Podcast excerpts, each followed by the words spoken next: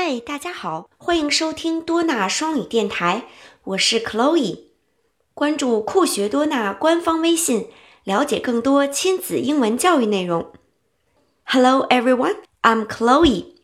Now let's listen and learn alphabet L.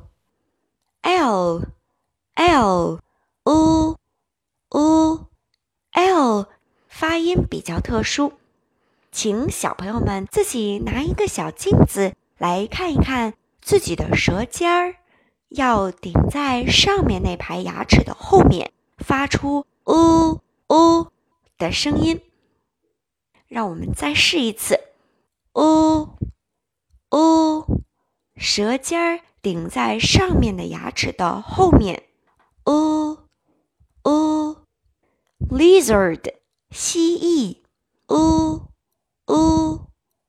，lizard，蜥蜴有很大很大只的。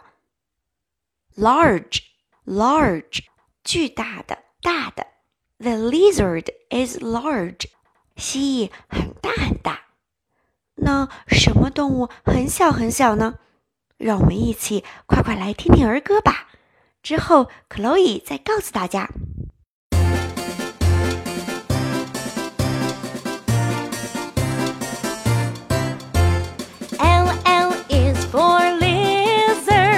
The lizard is large. L L is for ladybug. The ladybug is little.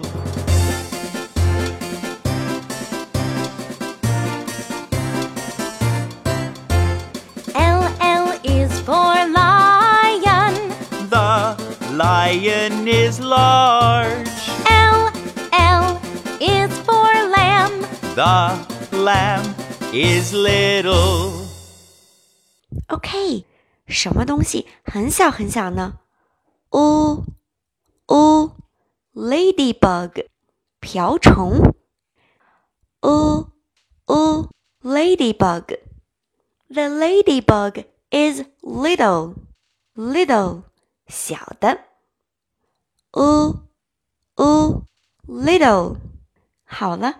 今天我们学习了大大的动物是什么来着？Lizard。那也学了小小的动物是什么来着？Ladybug。非常棒。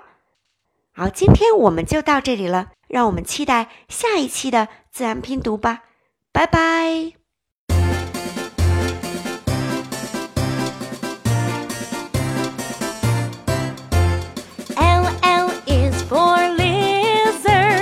The lizard is large. L L is for ladybug. The ladybug is little.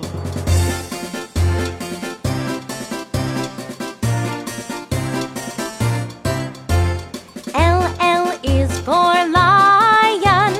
The lion is large. L L is for lamb. The lamb is little.